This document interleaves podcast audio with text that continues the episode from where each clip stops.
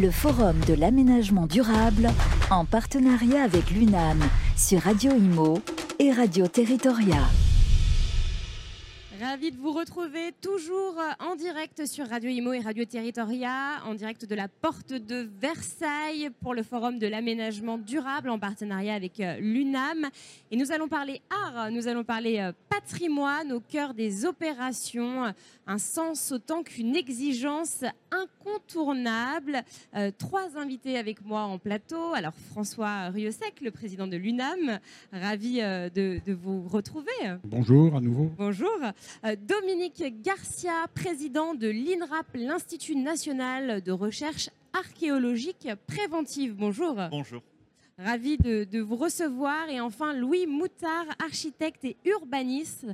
Euh, LM Architecture d'ailleurs. Bonjour, ravi de, vous recevoir également. Alors un petit mot peut-être, euh, François, en, préambule. Oui, bah, écoutez, nous avons l'UNAM à, des partenariats très privilégiés, d'une part avec l'INRAP vous savez qu'il euh, y a des conventions sur nombre d'opérations euh, pour rechercher euh, les, fouilles enfin, par des fouilles archéologiques préventives, rechercher les traces du passé, de l'habitat sur tous nos territoires.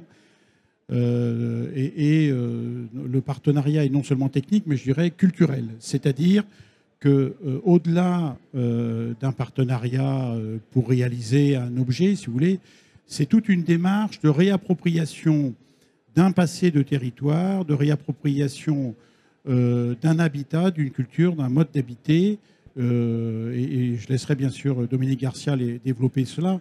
Mais c'est euh, aujourd'hui, nous, nous, devons donner de l'espoir à l'avenir.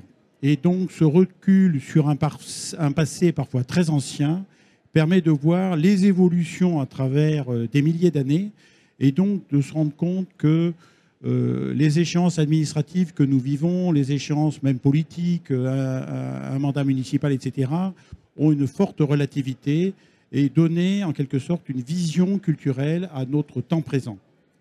Et de même, avec Louis Moutard et l'association Art Urbain, euh, nous avons ce partenariat sur comment concevoir, comment habiter la ville, comment être dans, un réel anthropologique, à la limite, je dirais, si je veux un petit peu élever le débat, euh, comment être dans un, un réel de ce que vivent nos concitoyens, de façon à mieux répondre sur ce que sera le temps long de l'aménagement urbain que nous créons, puisque lorsque nous créons des nouveaux quartiers, euh, même s'ils sont en reprise d'une ville existante, ils recréent un temps très long. Alors, un petit mot peut-être sur l'INRAP. Euh, je m'adresse à vous, Dominique Garcia, euh, qui a été créé en 2002. Vous pouvez nous présenter cet institut? L'INRAP est un établissement euh, public administratif qui a été créé donc il y a, il y a 20 ans et qui a pour mission de détecter les sites archéologiques, de les fouiller, mais également de les étudier et de les valoriser, c'est-à-dire de partager la connaissance l'archéologie, ce qu'on appelle l'archéologie préventive, est une obligation. Aujourd'hui, il ne faut pas se le cacher, c'est une obligation légale et réglementaire. On veut faire un aménagement, on doit avoir l'autorisation de la préfecture, et s'il y a des vestiges archéologiques, ils doivent être fouillés en préalable à euh, l'aménagement. Ce qui est logique. Ce qui est logique, mais euh, qui n'a pas toujours été le cas et puis surtout dans sa perception, parce que pendant longtemps, ce qui est là logique et normal, l'aménageur a perçu la fouille archéologique comme étant une contrainte. Et aujourd'hui, un moment où les terrains à bâtir se font rares, un moment où on a besoin de justifier l'aménagement dans le territoire, un moment où on a besoin de dire que ce projet s'inscrit dans une histoire longue, l'archéologie peut être un atout. À la fois, elle libère du terrain, il y a des pays européens où il n'y a pas d'archéologie préventive et où il y a des vestiges archéologiques qu'on ne peut pas aménager. On va ailleurs. Le patrimoine est sacré, le patrimoine est sanctuarisé et on va ailleurs. Aujourd'hui, dans le cœur de Paris, dans le cœur de Lyon, en banlieue, un endroit où il y a des vestiges archéologiques, les archéologues de l'INRAP savent faire. On fouille, on démonte, c'est notre métier, le site archéologique. Quand on a fini de travailler, le site n'est plus là, l'aménagement peut se faire, et en revanche, le site est restitué par l'étude fait des expositions, on fait des conférences, on fait des ouvrages, et donc on inscrit l'aménagement d'aujourd'hui dans l'histoire de l'aménagement du territoire. Les territoires sont des constructions qui ont presque un million d'années. C'est les premiers hommes dans notre pays, c'est un million d'années. Ça s'est accéléré avec le temps, Mais nos aménagements d'aujourd'hui, le travail que font les adhérents de l'UNAM, au bénéfice de tous les citoyens, y compris des archéologues et des architectes, c'est de construire un pays qui n'a cessé d'être aménagé, d'être construit, avec des paysages qui ont été construits et aménagés. Et ça, l'archéologue peut le pointer. Dire l'aménagement d'aujourd'hui s'inscrit dans l'histoire de la construction des paysages. Et donc le travail de l'archéologue ne fait que révéler le fait que le paysage n'est pas quelque chose de figé. Et aujourd'hui, la construction, un pavillon, un immeuble, un aménagement euh, quelconque dont on se doit aujourd'hui dans un pays moderne de mettre en place, montrer qu'il s'inscrit dans une histoire longue.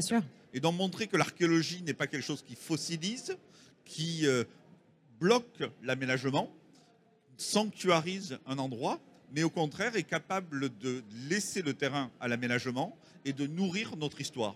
Et donc ce qu'on essaie de faire, et ça sera la fin de, ma, de mon intervention, c'est de tracer un cercle virtueux au fur et à mesure que notre pays s'aménage, au fur et à mesure que notre pays se construit, on en a une histoire encore plus longue, encore plus parfaite. Aujourd'hui, l'INRAP, c'est 60 implantations, c'est 2000 archéologues, c'est depuis 20 ans 50 000 opérations archéologiques. Et donc la France est un pays en Europe dont on connaît le plus en détail l'histoire de la construction de ces paysages. Et grâce à l'aménagement. Donc c'est pour ça que, d'où ma présence ici, en fait, remercier les aménageurs de à la fois nous loger, mais également, grâce à leur investissement, de pouvoir écrire l'histoire de notre pays. Alors j'ai un peu de chiffres, quelques chiffres, 700 km par an de fouilles, c'est ça Alors ça? c'est pour relativiser. Non, chaque année en France, c'est environ 700 km qui sont artificialisés, qui sont aménagés. Sur les 700 km qui sont aménagés, l'archéologie s'impose sur environ 8%. 8%. Et euh, des fouilles d'ampleur sont réalisées sur 2% de ces 700 km. C'est-à-dire que la contrainte, en fin de compte, c'est un clin d'œil vis-à-vis des aménageurs. C'est assez minime. C'est assez minime. S'il y, a de l'archéologue, vous avez manqué de chance. Mais donc, si vous avez manqué de chance, autant d'en tirer une opportunité et de pouvoir ensuite partager la connaissance. Combien de temps ça prend? Alors, j'imagine que ça dépend du, de la zone. Euh. Ça dépend du type. Pour être honnête, là aussi, ça dépend du type de vestige. Euh, si vous construisez un pavillon, euh, je ne sais pas, de 200 mètres carrés, euh, et que vous tombez sur un site préhistorique de plusieurs mètres de profondeur. J'imagine que ça prend un peu plus de temps. Ça peut tirer beaucoup de temps. Si vous trouvez l'angle d'un bâtiment médiéval dans un espace, ça peut durer quelques jours. En tout cas, aujourd'hui, nos techniques, on fait appel à des, de, de la prospection géophysique, à des relevés, enfin, les mêmes techniques qui sont utilisées en architecture, dans la construction, sont utilisées par les archéologues. Et le travail des archéologues est aujourd'hui de plus en plus rapide. Mais ça a du temps. Grâce à des outils, j'imagine. Grâce à des outils nouveaux, grâce à l'expertise de nos agents. C'est du temps, c'est de l'argent. Ce que l'on peut garantir, en revanche, aujourd'hui, c'est de commencer à l'heure, de finir à l'heure et de tenir le devis. Et donc ça, ça peut être aussi, ça veut dire que l'archéologie peut être intégrée dans le projet. On sait quand l'archéologue va venir, on sait quand il va partir, on sait quand l'aménagement pourra être mis en place. Donc, c'est à prendre en compte dans le modèle économique, même si ce n'est pas mon métier, de l'aménagement en tant que tel. En sachant, et ça sera mon dernier point, que le patrimoine dans ce processus-là ne devient jamais l'otage de l'aménagement. Ce n'est pas un problème environnemental. Un site archéologique est intéressant pour l'archéologue quand il est fouillé, entre guillemets, quand il est détruit. Donc, en fin de compte, l'archéologue, lui, ne s'opposera pas à la fouille, même s'il ne l'a pas demandé au départ parce qu'en fin de compte, ça va nourrir sa réflexion. Donc ça, je, tiens à repréciser. Hein. donc vous garantissez le respect des délais, la fiabilité des prix et la bonne fin des fouilles. Voilà. C'est chez Kiloutou. c'est ça. Euh, alors un petit mot peut-être, c'est vrai que vous, vous évoquiez donc le, paysage et l'histoire en fait, de, le passé de nos, de nos paysages. Euh, Louis euh, Moutard, donc vous qui êtes architecte et urbaniste, vous avez constaté donc un, point assez négatif en parlant justement de, de, cette évolution. Hein. c'est qu'aujourd'hui, eh bien, alors vous dites qu'il y a une banalisation des territoires qu'on n'avait pas avant. Est-ce un petit mot sur, sur cette banalisation des territoires Pour vous, ça, date d'il y a à peu près 50 ans. Hein. Absolument. Cette banalisation, elle s'est faite avec, euh, elle, s'est faite avec euh, la croissance urbaine, des Trente Glorieuses d'abord, et puis les différentes politiques urbaines qui ont été, qui ont été mises en place, euh, des grands ensembles, les villes nouvelles, que, sais-je, et, ce qu'on a appelé les nouveaux villages. Mais euh, cette banalisation, elle a, elle a fait perdre, au, puisque, au profit de l'industrialisation du bâtiment, elle a fait perdre justement ce que vous venez de dire, c'est-à-dire les traces de l'histoire, l'identité des lieux, l'identité des paysages, l'identité des climats, etc. Donc, C'est-à-dire qu'on soit à Lille ou à Marseille, pour Absolument. vous, on a le même genre de on bâtiment. retrouve, on retrouve les mêmes bâtiments à Lille, Marseille, Strasbourg, etc. C'est quand même- c'est- il y a- il y a- heureusement, c'est c'est pas le cas pour tous les bâtiments. Il y a quand même des pour beaucoup, et c'est pas le cas de tous les, mais c'est quand même pour beaucoup euh, des bâtiments. Et, ce qui est très intéressant aujourd'hui, où nous sommes tous, euh, les uns et les autres, aménageurs, constructeurs, euh, concepteurs, dans une difficulté de, de ré- réapprendre à réimaginer les territoires, eh bien justement, le fait de dire que on va réfléchir à un travail sur mesure, vraiment comprendre par l'art urbain, et je préside l'association Art Urbain que vous soutenez à l'UNAM, par l'art urbain, c'est-à-dire la compréhension de, de- de- de- des lieux, il faut parce que les gens n'ont pas tous la même vision et la même compréhension des, des lieux, que qu'on soit élu ou habitant, etc., ou les deux. Donc il faut qu'on explique ça, et ça fait partie de nos métiers. Et le métier d'architecte et d'urbaniste et de paysagiste a évolué considérablement parce que ce travail de pédagogie, d'explication, nous sommes obligés de le faire pour retrouver les traces de l'histoire, pour retrouver ce que vous venez de dire sur l'archéologie, et puis surtout pour euh, redonner des repères. Je pense que euh, notre, quand je parle de banalisation, c'est que euh, les repères sont partis.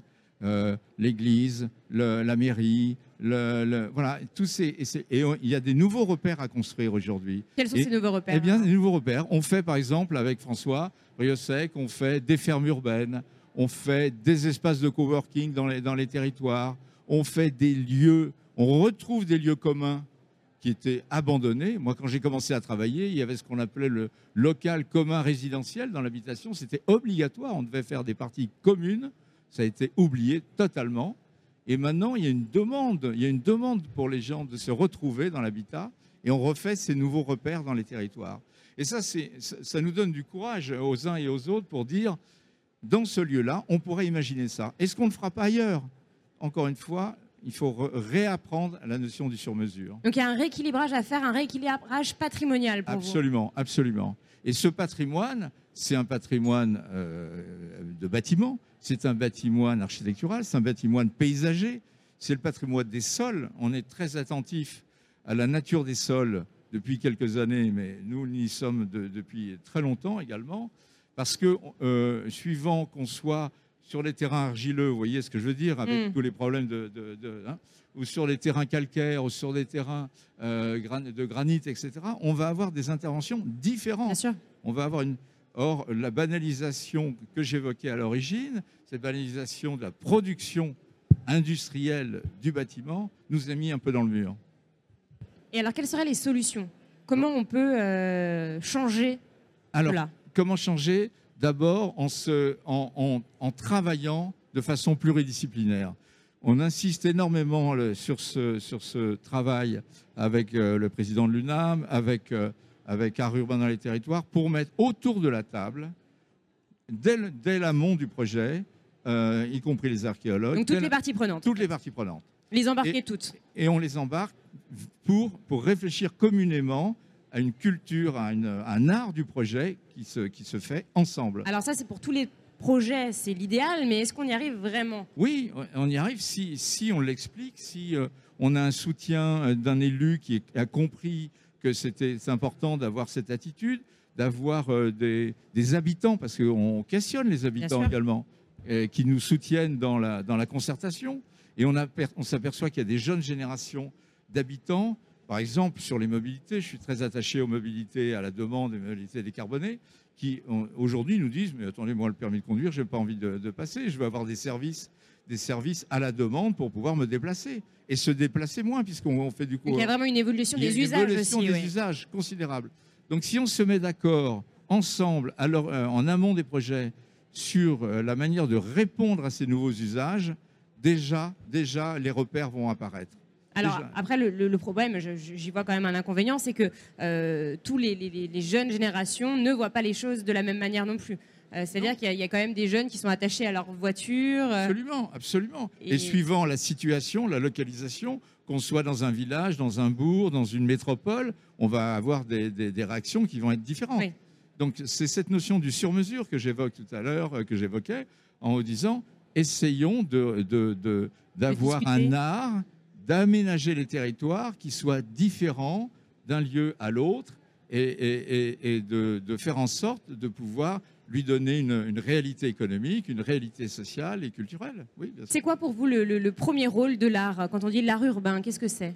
C'est c'est, euh, une manière de, de, de recomposer, recomposer un territoire, l'art urbain, c'est recomposer un territoire avec l'ensemble des données de ces paramètres qui sont, qui sont là devant nous, mais dont le regard souvent a été euh, euh, abîmé par, ou pas connu, pas reconnu par, par, nous, par nous-mêmes, je veux dire, par nos, voilà. Et donc, tout d'un coup, quand on apprend avec des enfants dans les écoles, dans les collèges, dans les lycées, à, regarder leur territoire, tout d'un coup, ils- ils découvrent, des élus aussi, ils découvrent qu'ils ont des richesses qu'ils ne voyaient pas. Eh bien, ces richesses-là, il faut les mettre euh, devant, il faut les mettre en avant, comme vous le faites pour l'archéologie. Faut remettre, et ces traces de l'histoire qu'on a oubliées, sur lesquelles on est passé, souvent, il faut les révéler. Et, ces traces, c'est elles qui durent le plus longtemps. Et on s'est aperçu dans les territoires que ces traces restent euh, véritablement, passent, les, le temps. Quoi. Dominique Garcia, je vous vois euh, acquiescer. Vous rejoignez le discours de, de Louis? Bah, forcément, l'archéologue est toujours un peu avant ou après la- l'architecte, euh, et dans ses cours, et dans, ses, dans ce qu'il entend. Non, il y a le- la notion de repère. Moi, je trouve que c'est important. Aujourd'hui, on n'est ni dans un monde totalement mondialisé, ni totalement refermé. Et chacun de nous, on bouge sur le territoire, on voit les populations s'implanter, on voit de nouveaux quartiers se créer, de nouveaux lotissements, de nouvelles maisons. Et quand les gens arrivent, ils ont besoin de retrouver des repères, des repères locaux. Et ça, c'est ce qu'on essaie d'offrir avec l'archéologie. Il y a des endroits en France où il n'y a pas de musée, il y a des endroits en France où il n'y a pas de salle d'exposition. Partout en France, il y a des ronds-points, il y a des lotissements. Et à l'occasion d'un rond-point ou d'un lotissement, si on trouve des vestiges archéologiques, rassembler les gens et leur dire, voyez, ça c'est chez vous. Vous êtes peut-être pas né là, votre famille n'est pas là. Mais en tout cas, chez vous, aujourd'hui, on découvre des choses et ça, ça va vous appartenir. Moi, j'ai un souvenir récent euh, à Ivry euh, d'une fouille euh, réalisée sur un terrain vague. Les archéologues arrivent, on trouve une nécropole romaine et on voit tous les enfants du quartier qui avant venaient sur ce terrain vague taper dans le ballon. Là, voit des archéologues déjà flattés, qu'il y a des savants, entre guillemets, qui s'intéressent à l'endroit où ils venaient jouer. Et ensuite, qui voient qu'il y avait des vestiges, il y avait des gens qui étaient arrivés à dire, ben, il y avait des gens avant nous, quoi. Et, et ces gens-là, on leur a donné un morceau, non pas de leur histoire au sens histoire nationale, non, l'histoire de leur quartier. L'endroit où ils tapaient du ballon, c'est l'endroit où il y avait eu des Romains. Après les Romains, d'autres sont passés. Leur quartier avait, avait une histoire. Et ça, ces repères, on peut les, les donner, On peut les transmettre.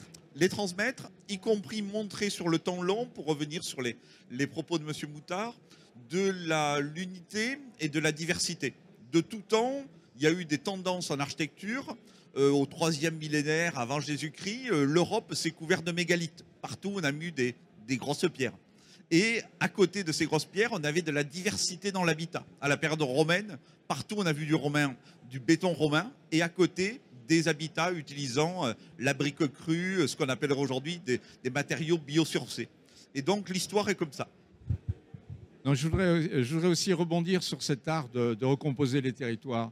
Euh, il y a une notion au- aussi euh, d'équilibre qui me paraît une notion très importante, qu'on a un peu perdu cette notion d'équilibre. Équilibre entre le paysage et le domaine bâti, équilibre entre l'espace public et l'espace privé, euh, et euh, l'équilibre entre des tendances lourdes qui s'imposent, euh, je l'ai évoqué dans l'industrie du bâtiment pour la banalisation, vous l'avez bien compris, euh, et, et en même temps le sur-mesure, parce qu'il se passe des tas de choses localement euh, qui font que le sur-mesure peut, apparaître et que euh, les techniques n'arrivent pas toujours de grands sujets nationaux, etc., qui s'imposent sur les territoires. Donc cette notion d'équilibre, c'est une notion sur laquelle il faut Il travailler. faut travailler. Voilà. Merci beaucoup, messieurs, euh, pour euh, ces interventions passionnantes. Merci beaucoup. Merci à vous. Merci à vous. Le Forum de l'aménagement durable en partenariat avec l'UNAM sur Radio Imo et Radio Territoria.